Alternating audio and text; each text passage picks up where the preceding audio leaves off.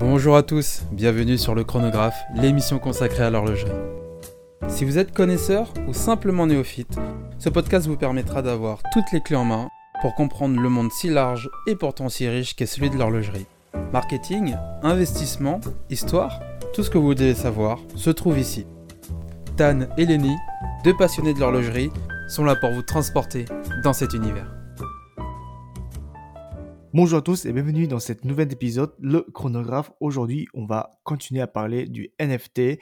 La semaine dernière, on vous a parlé du NFT avec le marché de la contrefaçon, comment on peut régler ça, ou du moins une petite idée à des maisons de luxe pour euh, fixer le problème dans le futur. Aujourd'hui, on va voir si c'est une bonne idée ou pas euh, d'implémenter ça pour les maisons de luxe parce que le NFT, c'est une technologie très très sécure, très bien pensée, mais est-ce que c'est forcément une bonne idée est-ce qu'une bonne technologie, c'est forcément une bonne idée d'intégrer ça dans, avec des maisons de luxe? Nous, on va voir ça aujourd'hui euh, et on va débattre ça avec Lenny. Je suis avec Lenny. Comment ça va? Salut Tan, ça va super et toi? Moi ça va très bien, ça va très bien. Bah écoute, on continue le débat euh, euh, sur cette euh, technologie.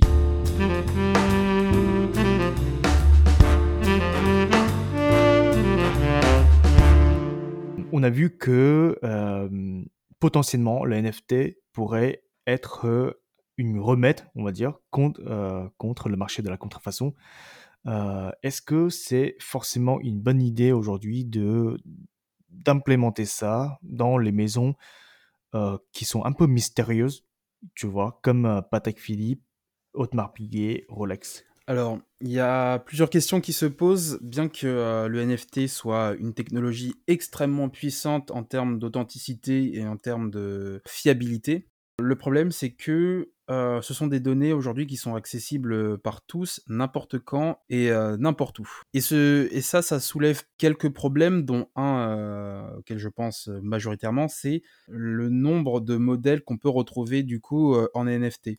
Puisque en théorie, on l'a vu la semaine dernière, on, a, on aurait un nombre exact de, de modèles du coup certifiés par la marque disponibles mondialement.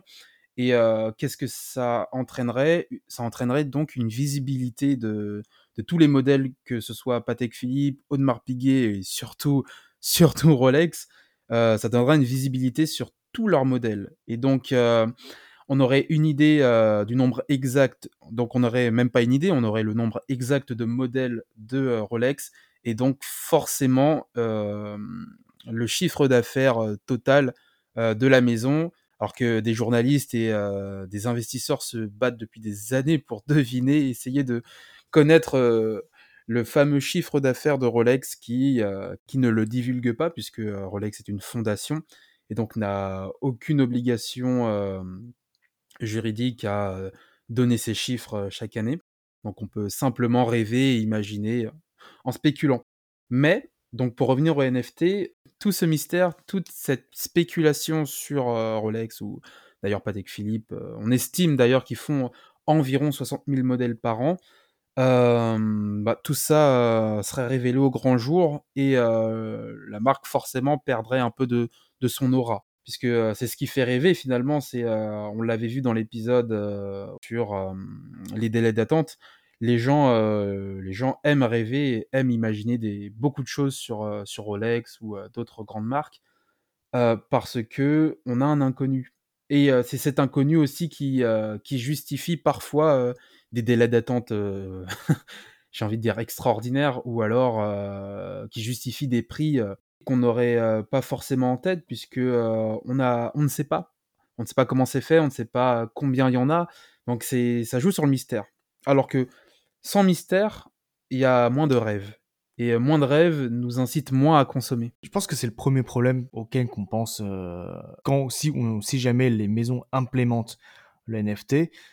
Bon, alors le blockchain, le, blockchain privé existe, hein, mais euh, ça n'a aucun intérêt parce que si c'est en privé, ça va être utilisé par quelques centaines d'ordinateurs euh, chez euh, internes chez Rolex ou chez Patek Philippe. Donc, ce qui fait que au final, on aura toujours le même problème. On aura toujours le même problème. Donc, donc effectivement, la blockchain privée, ce n'est pas option fiable justement pour contrer le marché de la contrefaçon. Mais par contre, euh, si la blockchain n'est pas privée, bah dans ce cas, elle divulgue euh, toutes les informations euh, sur, les, sur les maisons. Et peut-être qu'on pourrait, à l'avenir, justement, regarder les, les transactions dans la blockchain pour essayer de d'estimer ou repérer les AD qui se font livrer le plus ou le continent sur lequel où il y a plus de montres euh, pour y aller et euh, pour, bah, pour choper un modèle euh, là-bas. Parce que oui, c'est vrai que ça, c'est un problème. C'est bah, du coup, c'est la traçabilité puisque on saurait, on serait capable de savoir où et quand ont été vendus certains modèles. Donc forcément, tu serais capable de savoir si en Occident ou en Asie, quel continent est le mieux desservi en termes de montres.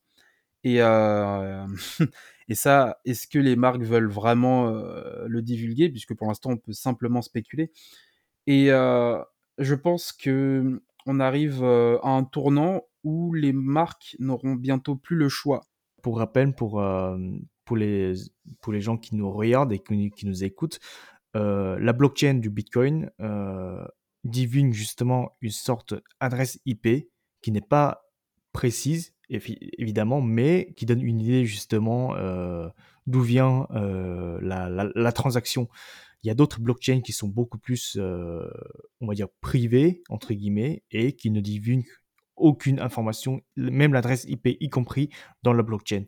Donc voilà, ça dépend, enfin, faut voir sur quelle blockchain les maisons décident justement de, de lancer cette, cette technologie, si elles le font. Mais euh, voilà, on, aura toujours une idée, une petite idée, si on, a, si on cherche vraiment, bah, de savoir euh, justement d'où viennent les, transactions. Effectivement. Je pense qu'on arrive à, l'aube de quelque chose euh, où les marques ne pourront bientôt plus rester aussi mystérieuses, surtout dans un monde où la donnée et la data bah, priment, puisque on retrouve absolument tout sur Internet. Parfois pour le pire, mais souvent pour le mieux, puisque c'est une plateforme d'échange. Et on l'a vu dans l'épisode des contrefaçons, on a de plus en plus de modèles qui sont très bien imités. et bientôt, le seul moyen qu'on aura d'identifier une montre, c'est peut-être avec les NFT, avec la blockchain. Et, ça, les marques alors il y aura sûrement deux positions. Soit les marques ne voudront pas, parce que ça entraîne euh, une communication euh, directe sur leur chiffre d'affaires et leur distribution. Soit les marques voudront bah, jouer le jeu, pour celles qui n'ont éventuellement rien à cacher, et permettront d'identifier des vraies montres plutôt des fausses. Alors moi je suis plutôt pour, je suis plutôt pour de divulguer, enfin de rentrer dans le jeu de la blockchain et des NFT. Parce que finalement, les marques que ça gêne, ce sont celles qui ne veulent pas donner d'informations. Donc on a euh, Audemars Piguet, on a Patek Philippe et on a euh, Rolex. Mais euh, toutes les autres marques, on a Breitling, on a Hublot, on a Seiko, Grand Seiko, on a, on a énormément de marques, très belles marques. Et aujourd'hui, ce serait plutôt que de protéger leurs informations sur leur chiffre d'affaires, ce serait un moyen de se protéger de la contrefaçon. Faut plutôt voir le, je le vois plutôt dans l'autre sens du problème. Est-ce que tu pourrais entrer plus dans le détail de, ce problème? Parce que le, problème, c'est que euh, on aurait, euh, pour contrer le marché de la contrefaçon, les NFT seraient une superbe solution. Parce que on, a, mm, on aurait un moyen euh, digital de certifier que la montre est une vraie. Et ce moyen-là n'est pas falsifiable, il n'est pas modifiable et il est traçable directement pour savoir de où provient la montre et par qui. Donc ça, c'est une des puissances du NFT qui est possible aujourd'hui. Cette technologie le permet. Mais euh, le problème, c'est que les contrefaçons, forcément, essaieront, pour imiter euh, des vraies marques, de euh, proposer également cette technologie NFT pour certifier une fausse montre. Donc ça, c'est, ça serait un problème.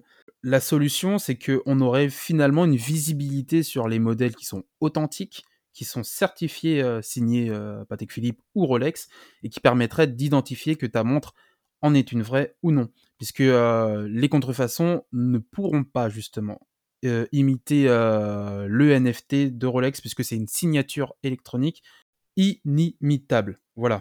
Mais cette solution comme je l'ai dit, proposerait une visibilité du coup forcément sur tous les modèles puisque on peut pas créer plus de modèles qu'il en existe de vrais. Donc ça entraînerait que votre montre, heu, soit présente sur une blockchain à un emplacement, heu, défini. Heu, par exemple sur, heu, 10 000 modèles, vous êtes, le 900, heu, unième modèle et du coup votre place ne peut pas être modifiée. Donc ça, c'est une réalité.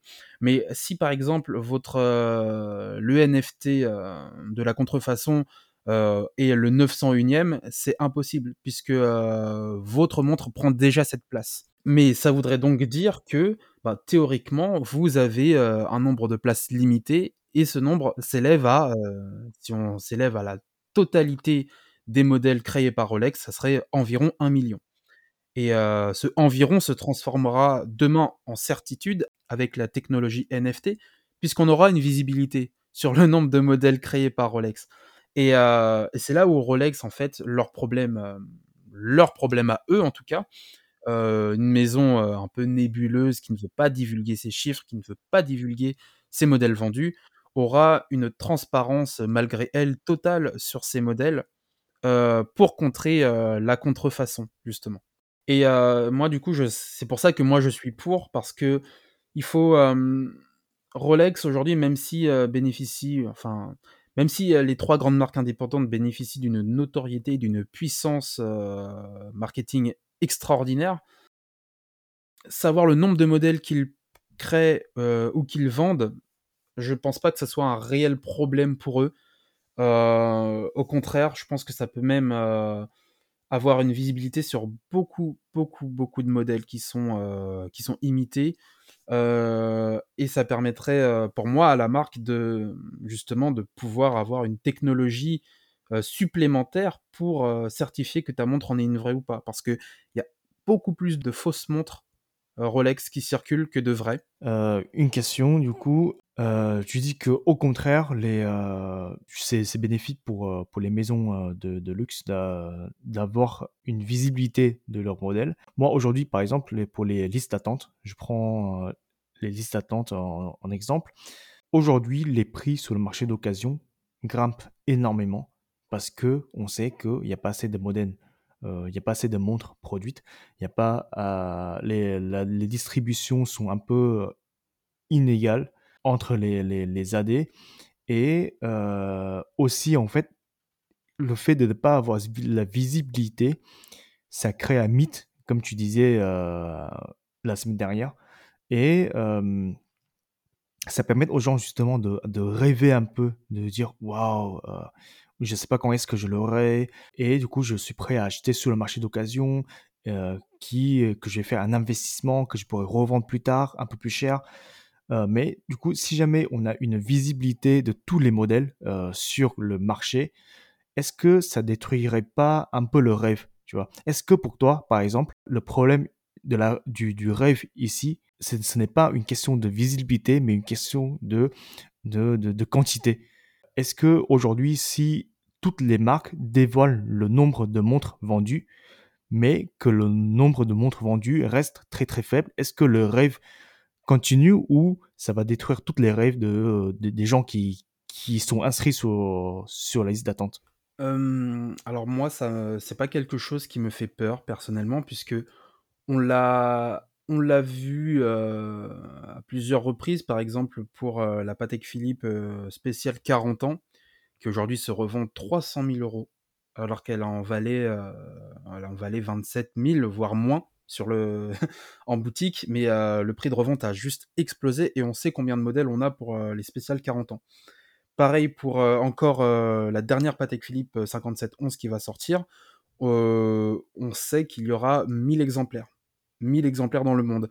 Et, et savoir qu'il y a aussi peu de modèles dans le monde joue aussi sur le prestige de, de la montre. Par exemple, savoir qu'il y a seulement 1000 modèles de la montre, bah, elle risque d'avoir un prix euh, pour moi euh, inestimable.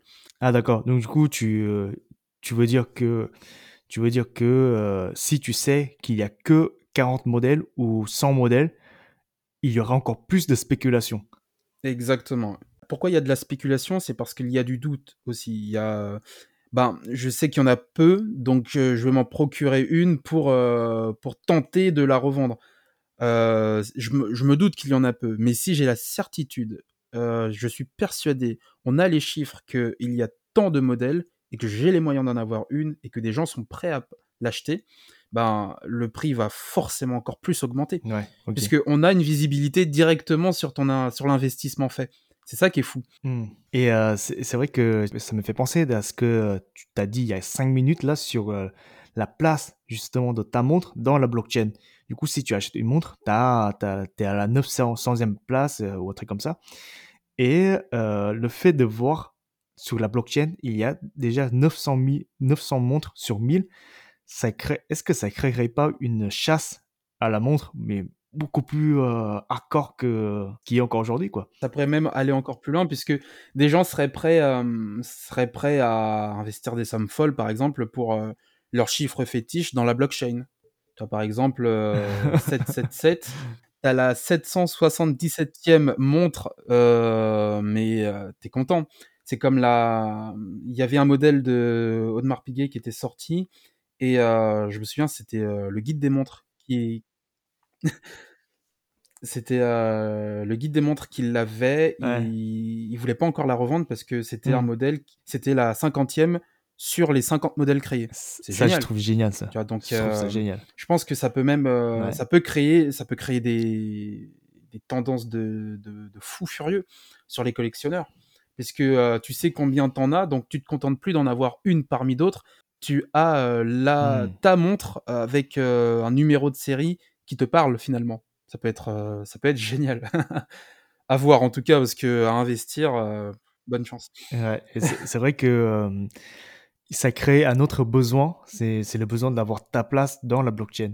Ce qui est euh, assez. Bah, parce qu'au final, c'est une place qui ne changera jamais, qui, qui va rester là pour toujours. Et du coup, bah, tu as envie de, de, de, te faire un nom dedans. Quoi. Et du coup, pour toi, ce n'est pas la visibilité qui crée la demande, mais c'est plutôt la, le doute ou la certitude d'avoir peu de modèles. Quoi. Donc le fait d'avoir une visibilité totale enfin, du nombre des modèles dans la blockchain, ça, pour toi, on s'en fout. Pour moi, personnellement, c'est pas ce qui va déterminer euh, une baisse de, de prix sur euh, la spéculation, puisque euh, justement, ça donne une information supplémentaire. Donc les gens vont, ceux qui ont les moyens mmh. en tout cas, vont pouvoir jouer avec euh, cette information-là pour euh, revendre euh, des modèles à, un certain prix. Après, c'est vrai que ben, pour, pour beaucoup, si, si on découvre que Rolex vend plus que 1 million, ou admettons, Rolex vend, je sais pas, 10 millions de pièces alors qu'il force, il s'efforce à nous faire croire que c'est 1 million, à ce moment-là, il risque d'y avoir un problème, effectivement. Mais si la montre n'est pas rare, pourquoi j'attends trois ans? Si la montre n'est pas rare, pourquoi je paye aussi cher? C'est à ce moment-là que ça risque d'être un problème. Si les chiffres euh, qu'on a aujourd'hui ne concordent absolument pas avec la réalité, c'est là que ça risque de faire un effondrement. Parce que du coup, les gens ne croient plus dans, dans la rareté de Rolex. Exactement. Qui est, ce qui est potentiellement à une, une création artificielle de la part de la maison pour justement euh, embellir son image. Euh. Exactement. Et là, on touche du doigt quelque chose qui fait très mal pour Rolex, c'est que si jamais euh, les estimations qu'on a depuis des années sur leur création, enfin le nombre de leur création de modèles, même pour Patek Philippe d'ailleurs, s'élève à beaucoup plus que ce qu'on imagine, puisque on risque d'avoir accès à cette information. c'est à ce moment-là que les, les, les marques risquent de se fracasser la figure euh, en termes de marketing, de communication. Euh, imagine juste euh, un jour où on apprend que, mais attendez, je ne comprends pas, vous faites plus de montres que de que la marque Casio et vous me faites acheter ces modèles des dizaines de milliers d'euros. C'est juste un scandale. C'est juste un scandale. La valeur, la valeur de la, la valeur de la montre n'en a plus. La montre est tellement présente qu'il n'y a plus ce, phénomène de rareté. Il y aura plus ça. si, encore en théorie, si... C'est un peu un piège pour les marques parce que du coup, elles sont obligées de, bah, soit de vendre le même nombre de, de montres chaque année, soit de continuer de créer le mythe, de baisser exprès le, le, le, nombre de productions. Mais dans ce cas, ils vont perdre en chiffre d'affaires et euh, mettre l'entreprise en, en péril. C'est vrai, parce que un million, euh, million de modèles, ça paraît très très peu. Pareil pour Patek Philippe, qui, euh, qui est présent mondialement et qui euh, s'accroche à dire qu'ils font environ 60 000 modèles par an à la main. Où sont ces 60 000 modèles? Où vont-ils? Quels pays ou quels continents sont le plus desservis?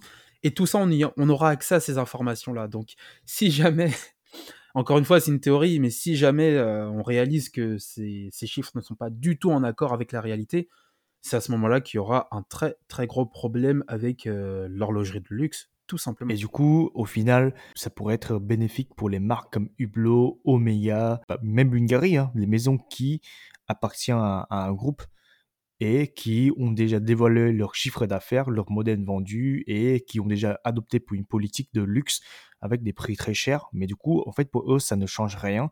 Et si jamais le, les, les mythes des maisons, trois maisons indépendantes se cassent, et bah franchement, euh, Hublot va, prendre un coup en termes de chiffre d'affaires, en, positivement.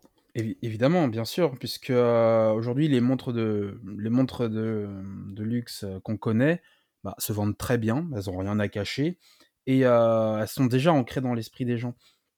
Donc ça c'est déjà une force pour elles de renforcer finalement la sécurité euh, de leur modèle pour les clients, contre les contrefaçons et euh, pour l'image de marque. Tout le monde est gagnant avec le NFT. Tout le monde est gagnant, sauf si tu as des choses à, cacher, euh, à voir comment ça évolue, mais ce serait très intéressant de voir comment les maisons indépendantes utiliseraient cette technologie pour garantir une sécurité supplémentaire, puisque on, on, va devoir y passer. On va devoir passer par là pour, pour les années à venir, puisque les contrefaçons sont de plus en plus parfaites et euh, on aura et les maisons horlogères aujourd'hui ont de moins en moins d'armes pour affronter ça. Un jour, ça sera pas impossible de retrouver des fausses montres euh, dans des vraies boutiques. Et le jour où ça arrivera, ben quelle autre euh, garantie on aura pour certifier le modèle? Ça sera entre autres le NFT. ouais, dans, dans, dans, les boutiques agréé, je sais pas, mais dans les boutiques de revendeurs, tu sais, euh, des, des, euh, des revendeurs indépendants qui rachètent et qui revendent les montres, euh, eux, c'est, ça s'est déjà arrivé, tu vois. Donc, avec le NFT, donc ça, ça pourrait leur éviter ce, ce genre de, de problème. Bah, on, on, on, a hâte de voir dans le futur, quoi, de voir si les trois maisons indépendantes vont l'utiliser ou pas. Mais en tout cas, ouais, mais en tout cas, les maisons comme Omega, Bulgari, Hublot, moi, je pense que dans le futur, peut-être proche ou lointain, euh, ils vont l'utiliser. Ça, c'est ça, c'est certain. Et euh, les trois maisons indépendantes, euh, on va voir, on va voir, parce que ça, ça, ça, leur, ça, ça, ça va leur titiller un peu, tu vois, ça va nous faire sortir un peu de leur zone de confort. Donc voilà, on a hâte. Ah, bah écoutez, c'est la fin de, cet épisode. Merci de rester avec nous jusqu'au bout. Euh, merci d'avoir écouté euh, ce débat. Et si vous avez des questions, n'hésitez pas à nous envoyer un mail. Le mail est dans la description. Et euh, de vous abonner à notre newsletter. Nous laisser 5 étoiles sur Apple Podcast parce que ça nous aide beaucoup en termes de référencement. Et on se dit à la semaine prochaine pour un nouvel épisode. Salut tout le monde, salut Lenny. Salut Dan, salut tout le monde.